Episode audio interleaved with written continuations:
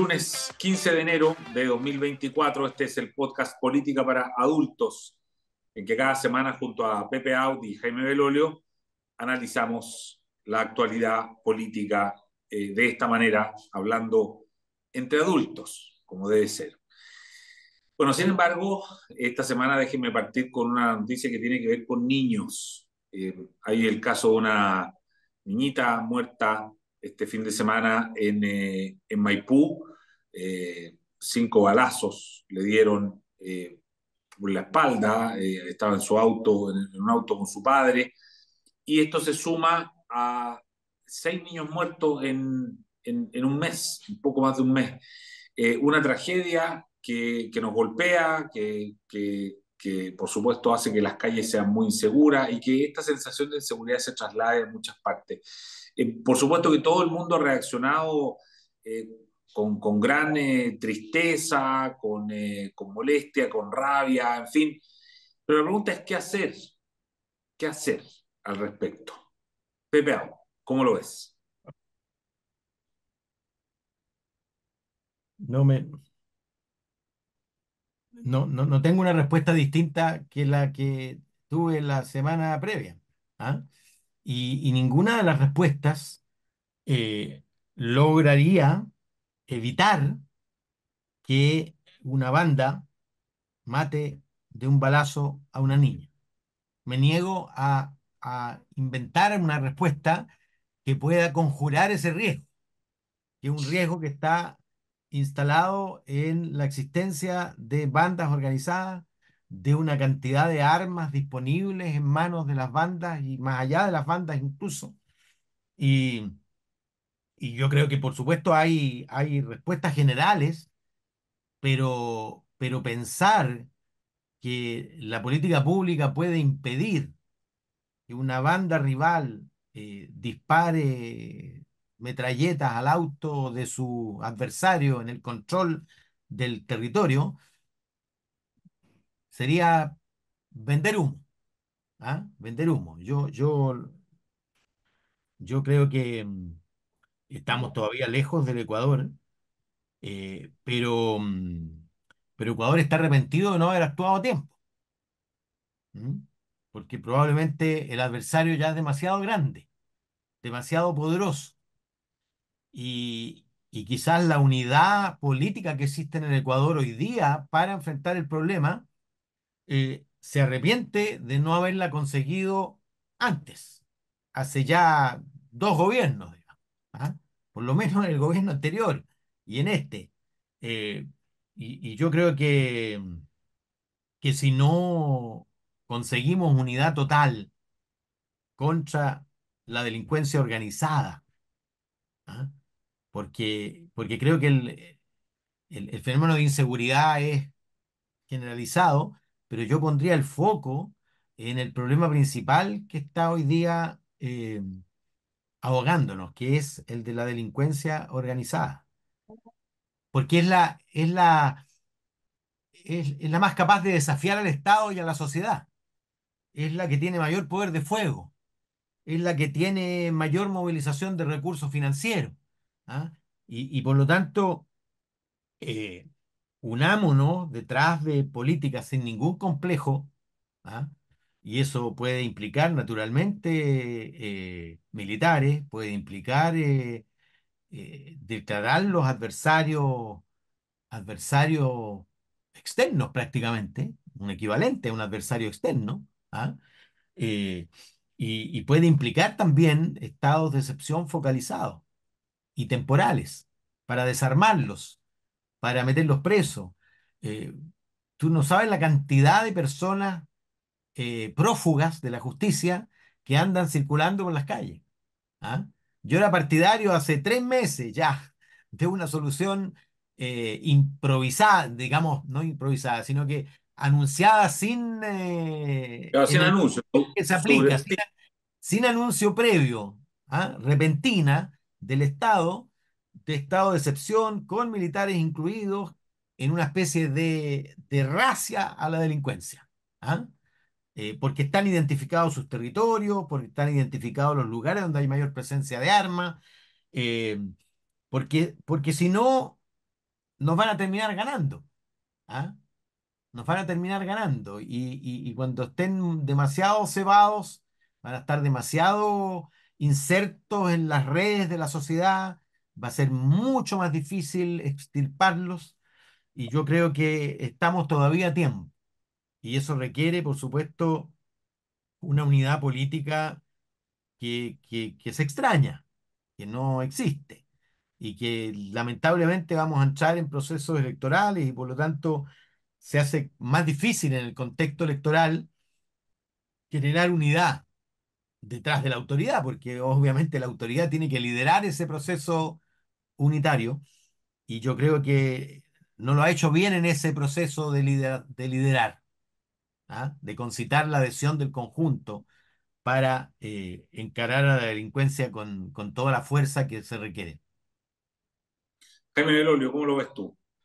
Bueno, me tocó eh, escribir este fin de semana sobre, sobre eso y la semana pasada en un muy entretenido seminario que hicimos aquí en la Universidad de yo estoy aprovechando para hacer comercial, sobre crimen. Eh, trajimos a un profesor experto en, en crimen de, de, Chicago, Chris Blackman se llama, eh, que tiene un libro más súper interesante que se llama Why We Fight, Why We Fight, perdón, ¿por qué peleamos? ¿Ah? Y, y, no solamente sobre esto, sino que también lo dice con respecto a la guerra y otras cosas más. Entonces, sin, sin meterme en eso porque puede ser muy largo, contarles así algunas cosas.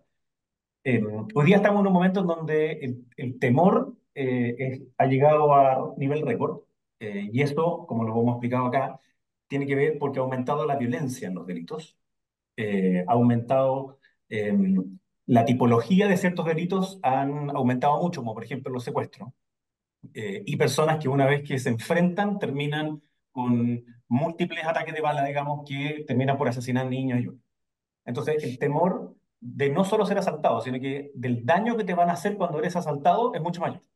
Y eso significa que, que, es porque ha crecido el delito y por eso tenemos además más, más, este mayor temor. Entonces, eh, ¿qué es lo que decía Blackman, por ejemplo? Y, ponía el ejemplo de Bogotá y de Medellín. Él, él le tocó trabajar en Medellín cuando bajó la, la, delincuencia. Y, y, dice, bueno, obviamente que se hicieron muchas medidas súper interesantes, pero una de las principales que quizás como que no se cuenta mucho, es que hay distintos tipos de ciudades, ¿no? Como tres tipos de organizaciones. Están aquellas ciudades en donde el delito está muy atomizado, en donde está fragmentado o donde está organizado. Y eso puede ser de alta violencia o de baja violencia. En el caso de Chile, él diría que es más bien atomizado. Eh, entonces, en, por ejemplo, en Bogotá, eh, cuando asume Enrique Peñalosa, hace un mapa y ve que hay 750 puntos que son donde ocurren los delitos. Y por tanto, lo que tienes que hacer es ponerte en esos lugares, poner carabinero, policía, iluminar, barrer, etc. Te sirve. Pero en el caso de Medellín eso no funcionaba porque habían 350 combos, que le llaman, que son como mini bandas. Pero esas bandas se organizaban en, eh, en mesas eh, y en carteles, llamémoslo así, ¿no? Eh, entonces, había, había un jefe. Y una de las razones por las cuales bajó mucho la violencia es porque el jefe de una mesa se juntó con el jefe de otra mesa en la cárcel. Justo lo pusieron en la celda al lado, se pusieron de acuerdo, y bajó el nivel de violencia porque la paz para quienes venden droga es buen negocio. Entonces, e, e, esto es terrible lo que estoy diciendo, digamos, pero, pero es, el momento en el que existe este trade-off, como decía él, em, cuando ya el crimen organizado eh, asesina, digamos, jueces, eh, alcaldes y otros. Bueno, la pregunta es, ¿qué haces en, esa, en ese momento? Y hay un trade-off entre eh, hacer que la delincuencia sea más fragmentada y por tanto con mayor potencialidad de guerra, llamémoslo así, o de eh, que sea organizada, pero en paz. Entonces dice, ustedes en Chile no están en esa posición de tener que tomar la decisión de uno u otro. Pero para no llegar entonces a tomar esa, esa decisión, él proponía cinco cosas que parecen súper razonables. La primera es investigar la, la, organización y, comillas, la política que tienen estas bandas. Y ahí hay una cosa que es relevante, que es poder tener una mirada etnográfica. ¿Por qué? Eh, y esto yo lo trataba de poner en la columna muy brevemente uno tiene que, eh, tiene que hacerse cargo de por qué hoy día hay más personas jóvenes que en vez de ver a los futbolistas de antaño como un referente, es decir, el mérito, el trabajo, el esfuerzo, carrete también, pero, pero mérito, esfuerzo y trabajo, eh, ese referente cambió al de la música urbana que, que obviamente hay subgéneros dentro de la música urbana, yo creo que también no hay que encasillar la completa, pero que hacen una apología de la vida inmediata del sentimiento de hoy, y si me mato, bueno, eh, morían las mías, y entonces la droga y el sinsentido, digamos, es, es lo que allí se, se, se convive. O sea, se necesita saber el, el, el por qué, cómo se organiza. Segundo, decía él, que la data administrativa conversa entre una y otra. Esto que parece obvio, en Chile los datos eh, con respecto a delincuencia no conversan entre sí. Y, y los de la Fiscalía, con los de la PDI, con los de Carabineros y, y la municipalidad, no conversan. Tercero, que uno también tiene que tomar datos de algunos delitos que no son observables, ¿no? como por ejemplo los prestamistas ilegales o lo, lo extorsión, ¿ah? Esta, este peaje ¿ah? que se tiene que pagar en algunas partes para proveerte de seguridad. Si eso es lo que ocurre en algunos lugares. Entonces, cuando una persona necesita seguridad, es más fácil que contrate el Medellín al combo, porque le proveía más seguridad inmediata y más protección de su propiedad privada. Entonces, cuando eso pasa y empieza el crimen organizado a reemplazar al Estado, entonces ya entramos en un canal que, que, que es brutal. Por último, es eh, eh, monitorear a la, a la, siguiente generación. Entonces, ellos decían que hicieron entrevistas a jóvenes de séptimo básico para saber que, cómo se imaginaban el pertenecer o no pertenecer a una banda, cuán, cuán buena iba a ser, comillas, la paga eh, y la probabilidad de vida y la probabilidad de cárcel. Y obviamente a esa edad tienden a subestimar los riesgos, los costos y sobreestiman el, el beneficio. Y por último, eh, hay ciertas cosas que se pueden hacer con el gobierno, con ONGs, obviamente Paz Ciudadana es la principal en nuestro país, hay algunos programas para prevención de violencia, etc. Ninguna de estas es una bala de, plata, ninguna de estas funciona un día para otro, como decía Pedro. O sea, cualquiera que hoy día diga, yo mañana te soluciono eh, el problema de la delincuencia, o, es un populista o te está engañando. Pero eso no quiere decir que no se parta con urgencia. Por ejemplo, estas cinco cosas que acabo de mencionar, o, como también decía Pepe, el, que haya algunas políticas, particularmente en algunos barrios eh, y en algunas comunas, en donde la sensación de, temor a ser víctima no solo de que te roben, sino que te maten, es muy alta. Eh, y eso eh, es francamente vivir en tu casa, pero vivir encarcelado.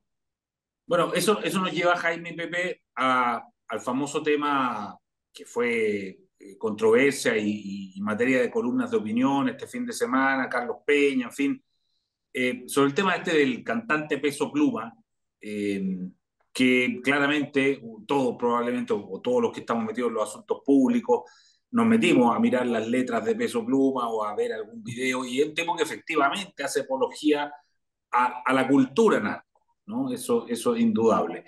Eh, sin embargo, eh, ni la Municipalidad de Viña, ni TVN, ni Canal 13 eh, han tomado medidas al respecto, pese a esta gran controversia que se ha generado. Y en eso, Pepe, yo, este, tú hablaste de este tema alguna vez, ¿o no? De peso pluma. Yo hablé efectivamente hace poco más de un mes en Radio Agricultura primero y luego acá.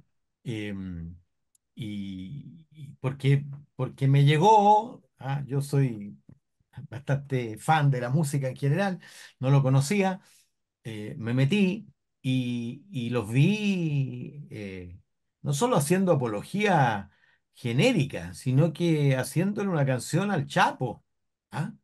A, al, al, líder de, del narco en un determinado periodo. Es decir, eh, claramente están dentro del movimiento que, que se llama narcocorridos en México. ¿ah? En México existe los narcocorridos, es decir, la, la, la la organización narco tiene una, un frente cultural, digámoslo así. ¿ah? Así como tiene un frente industrial, tiene un frente lavado de dinero, tiene un frente derechamente mafioso y delincuencial, ¿ah? pero está metido y tiene un frente político también, por supuesto. Está metido en gobernación, en alcaldía, en parte del Congreso, en fin. Eh, y, y, y yo alerté contra eso, pensando que la revisión de los antecedentes los iba a llevar a la conclusión de que era poco recomendable en el contexto actual ¿ah? traer a, a, un grupo que, que, que, promueve de alguna manera esa cultura. ¿ah? Eh, no los conozco tanto como para tener una impresión de cuán involucrados están, pero la señal es tremenda. ¿ah? La señal es, es contracorriente, la señal es contracultural. O sea, en un momento en que estamos tratando de arrinconar al narco, de identificarlo como adversario de la sociedad y del Estado, eh, francamente, que instituciones del Estado, ¿ah? Televisión Nacional, el propio, la municipalidad, que son instituciones públicas, estatales, ¿ah? que representan al conjunto del país, digan, mira, es bueno ¿ah? eh, traer a alguien que eh, toca esos temas, que está inserto dentro de la promoción del consumo y del tráfico, eh, por muy populares que sean, porque francamente están vendiendo, están convertidos en un cañón desde el punto de vista musical y de la industria más bien. ¿ah? Musical tengo un juicio distinto, pero por lo menos desde la industria eh, están ahí en la punta. ¿ah? Pero, pero cuando se trata de, no se trata solo de, una cuestión de mercado, sino una cuestión de Estado, ¿ah? Son organizaciones públicas, instituciones públicas las que están involucradas y por lo tanto las señales que dan son públicas. ¿ah? Claro, por supuesto. tú, tú tienen, que, tienen que pensárselo tres veces. Tú, tú, esto, sería irreversible ya porque habló la comisión eh, organizadora y dice que no, no hay vuelta atrás, Jaime, ¿cómo lo ves? yo, creo que el, problema es precisamente las circunstancias en las que viene, ¿no? Porque eh, si esto lo organizara una productora cualquiera, digamos, ya sea un concierto en, en un estadio chico, bueno, claro, podría haber un debate sobre la productora y la productora de decir, yo traje el que vende, eh, y, ya. Eh, que, también sería cuestionable, em, pero, pero es distinto por la categoría que significa el Festival de Viña, por las instituciones que están involucradas y porque tiene una línea editorial, lo que uno supone, ¿no? O sea, eh, el ejemplo que dice Alberto Mayoli en su columna, que, es súper polémica, dice, bueno, si hay una persona que con sus canciones promueve la pedofilia, ¿lo vamos a traer? La respuesta es no. Entonces, el, el, argumento que han ocupado algunos me parece francamente absurdo, el de que eh, no, es, es discriminación. No, sí. no, no toda la música te gusta. ¿ah? Y tú eliges una y eliges otra. Cuando tú escoges, estás haciendo una discriminación no arbitraria. ¿ah? Escojo. ese no, ese sí. Segundo, censura. Bueno, es que hay ciertas cosas que sí se censuran. Por ejemplo, si el tipo hiciera una apología a la pedofilia, estaría censurado. Obviamente, eh, porque sería delito. Eh, entonces la pregunta es, ¿cuál es esa, esa, esa línea que, que se tranza? ¿Ah? ¿Cuándo sí, cuándo no? Yo creo que no hay que caer en el puritanismo, en la lógica de que solo cierto tipo de música es la única que puede ser eh, traída, digamos, a los festivales o vista en eh, en la televisión y en las series, etc. Eh, sin embargo, hay que recordar que la televisión abierta eh, tiene ciertas restricciones que no tiene la televisión pagada.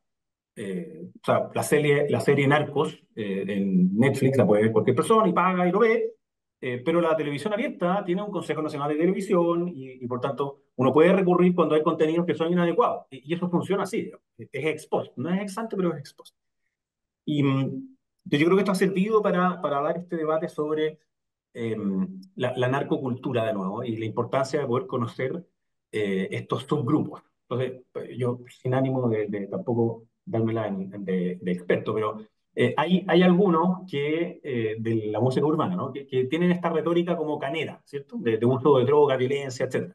Y pueden escucharlo, el Nene de Oro, Piero 47, Jeff Light, entre algunos.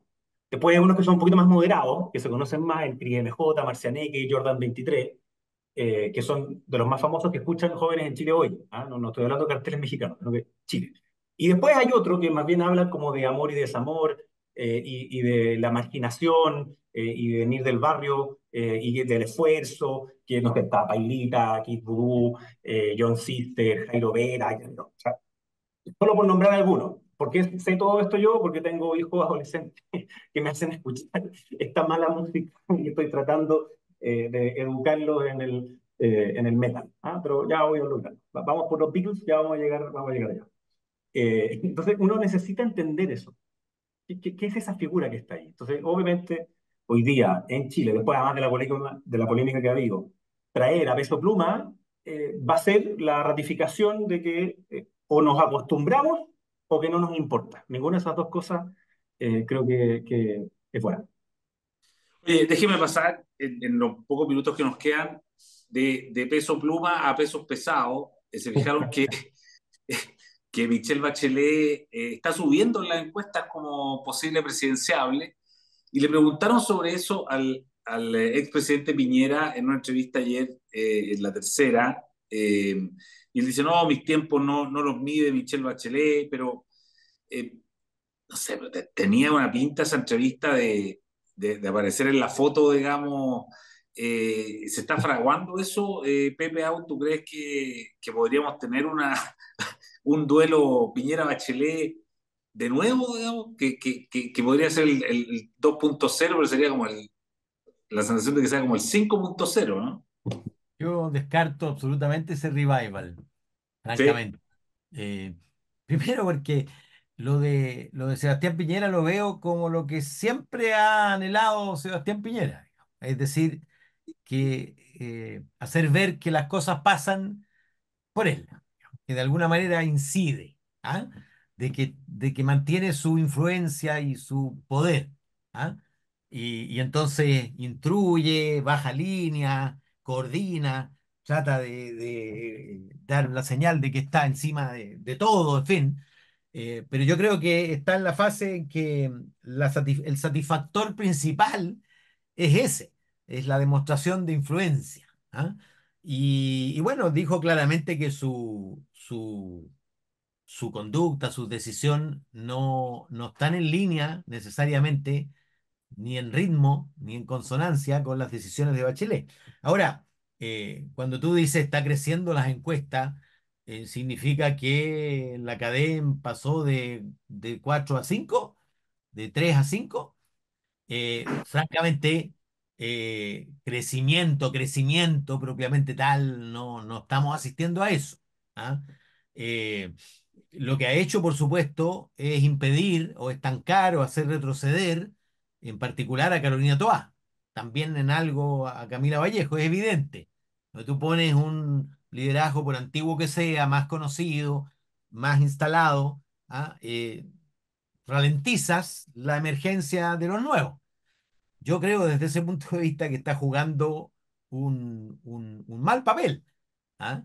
porque, porque si tú eh, no estás decidida a ir al sacrificio, y yo francamente no veo a Michelle Bachelet en un tercer intento con muy, pocas probabilidades de éxito, eh, borrando las dos candidaturas hiper exitosas que tuvo en el pasado. No, no los veo sacrificándose para salvar los muebles parlamentarios. ¿ah? Y de alguna manera para hacer funcionar al actual, al actual presidente en alguna hipotética pretensión de volver en, en, en 2000, ¿a cuánto estaríamos ahí? en 2030, ¿no? claro. Claro. Eh, que, porque ese rol cumpliría. Eh, todo esto cambiaría, por supuesto, si ocurriera la, el milagro de que las encuestas empezaran a decir lo que decían cuando volvió Bachelet. Porque ¿por qué volvió Bachelet? Dos razones. Primero, no había nadie que le ganara a los contendores del momento por parte de la derecha. Nadie. En la izquierda ni en la centro izquierda. Y segundo, ella ganaba fácil a cualquier adversario. Esa era la, la situación que la hizo volver, la situación que produjo la procesión a Estados Unidos y finalmente el regreso. ¿ah? Eh, el escenario de hoy es completamente distinto. Probablemente haya procesión, pero una procesión muy selectiva de aquellos que piensan que necesitan una cobertura mínima para su reelección parlamentaria y eventualmente de quienes piensan que de esa manera pueden proteger el futuro del presidente actual. ¿ah? Porque claro, sería una candidatura terminal eh, que serviría para defender los muebles parlamentarios de alguna manera, eh, pero no de futuro. Y desde ese punto de vista, obviamente, eh, a, la izquierda y a la centro izquierda le conviene apostar al futuro. ¿ah? No le conviene volver al pasado. Salvo, salvo que fuera para ganar, para mantener el poder. Lo único que podría de alguna manera explicar eso y que lo explicó en el pasado, eh, lo mismo que Piñera. Piensa tú que el único que rompió ese predicamento, el predicamento es si yo fui presidente, solo vuelvo si tengo la unanimidad de mi sector y si tengo una opción razonable de ganar. ¿Ah? Algunos piden más que eso, ¿ah? piden más seguridad, ¿ah? pero una opción más o menos clara de ganar. ¿ah? Pero si no tengo la unanimidad de mi sector y no tengo, eso se puede conseguir ¿ah? por la vía de lo que te digo, el interés del, del, equipo que rodea al presidente y el interés de los parlamentarios. Podría llegar a ser relativamente unánime y, pasar al sacrificio eh, Toá y, y Vallejo.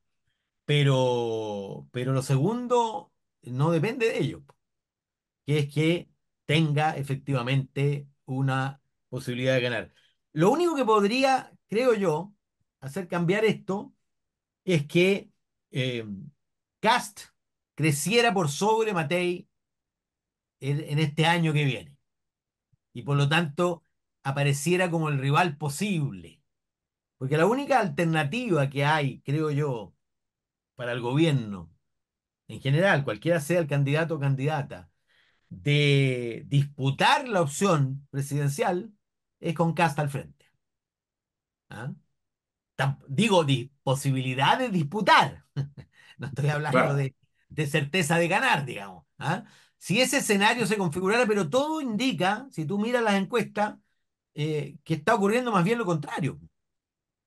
¿Ah? O sea, se mantienen en punta Matei y Cast.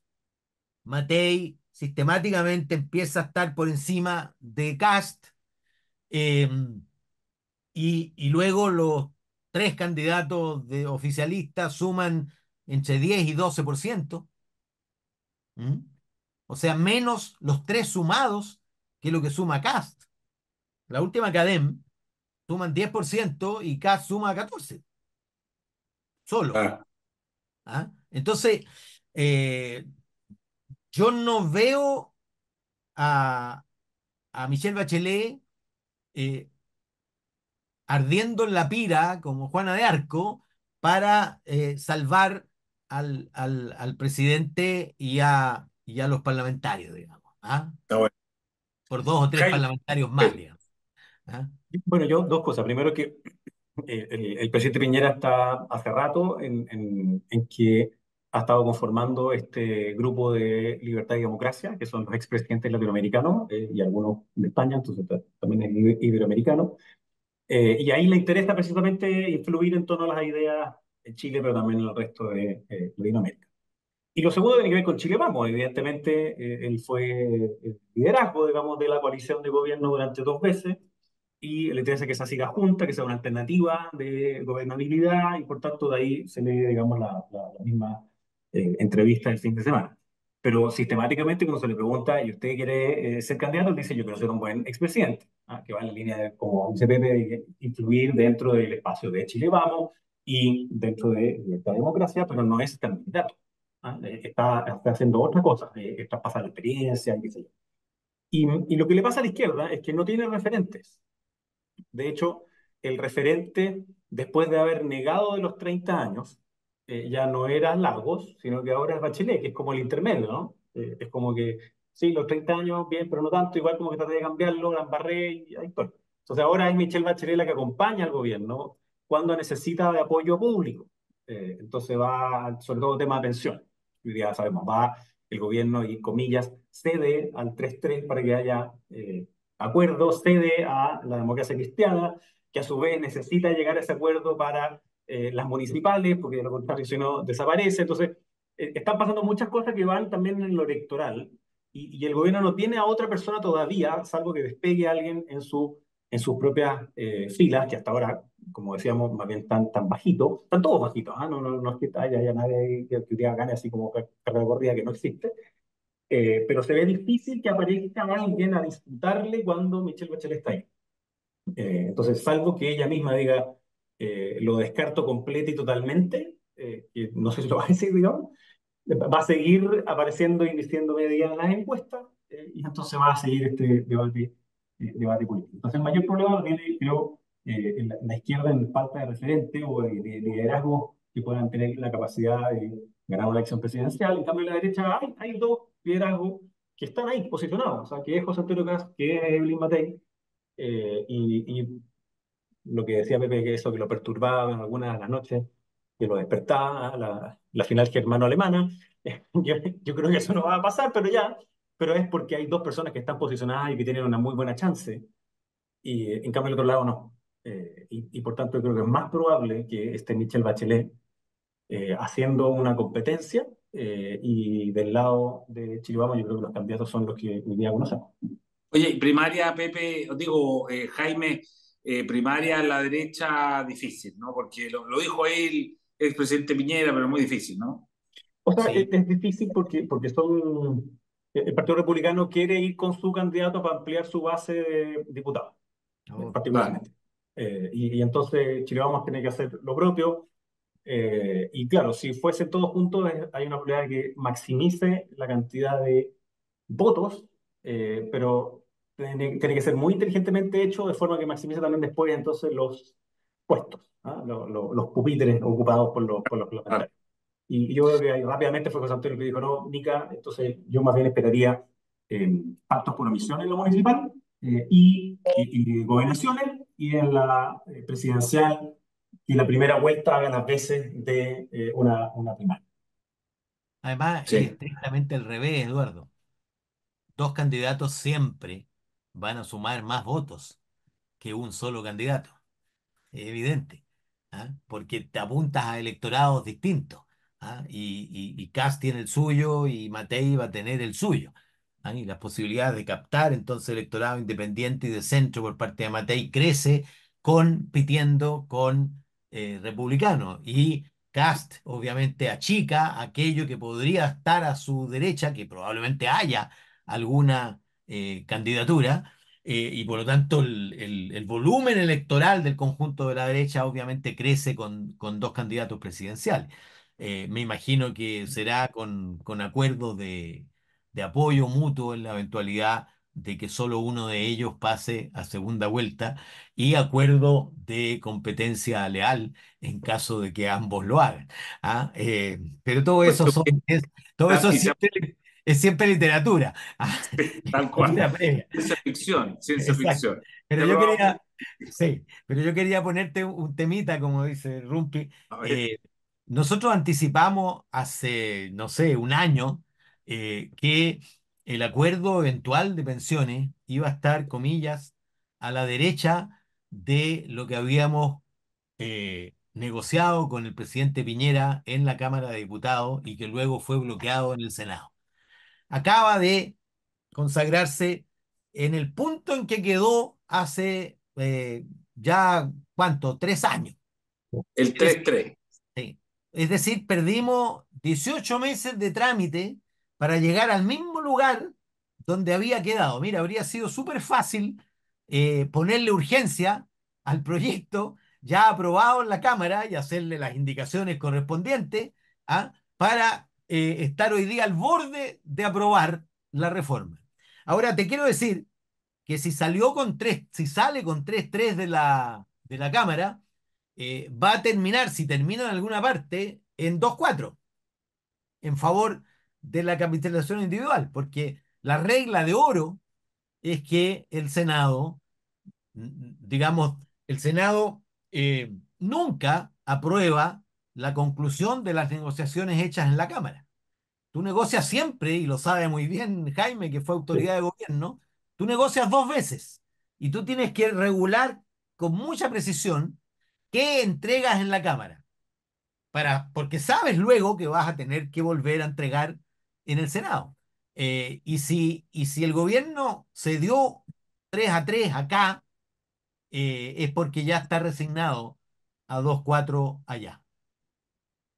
Ah, pero lo, lo, lo que le hace sí. más difícil, solo para agregar, eh, es que del 3-3 que aprobamos Pepe y yo, digamos, hace harto tiempo atrás, eh, luego vinieron los retiros, eh, luego vino la PGU claro. y el mismo 3-3 que propone el gobierno además de 3-3, viene con harta letra chica entre medio y con un ente, no se llama ente ahora, se llama ente de la Presidenta de Chile, pero un, un, un, organismo que por defecto va a recibir la plata, que yo creo que lo pone en una posición mucho peor, digamos, de lo que se aprobó en el 3-3 de antes, y probablemente es algo que va, va a hacer el gobierno, que quizás lo está dejando, forzando, digamos, en, en la Cámara para hacer como la sesión institucional, ¿no? De la regla institucional más que la discusión del, guarismo, ¿no? 3-3-4-2, que es súper relevante, la concentración en general del debate está puesto en eso, pero el resto de la organización a veces puede ser mucho más importante que solamente el 2-4-1-5, lo que fuera. Claro, y de eso vamos a estar hablando seguro en los próximos capítulos, porque esto se transmite en la Cámara durante todo enero y lo más probable es que esto en marzo ya llegue al Senado, así que vamos a estar observando y mirando eh, cómo, cómo avanza este proyecto. Pepe Out, Jaime Belolio, muchísimas gracias de nuevo y nos vemos la próxima semana. Chao, chao. El libero, la realidad como no la habías visto. Haz que estos contenidos lleguen más lejos haciéndote miembro de la red Libero.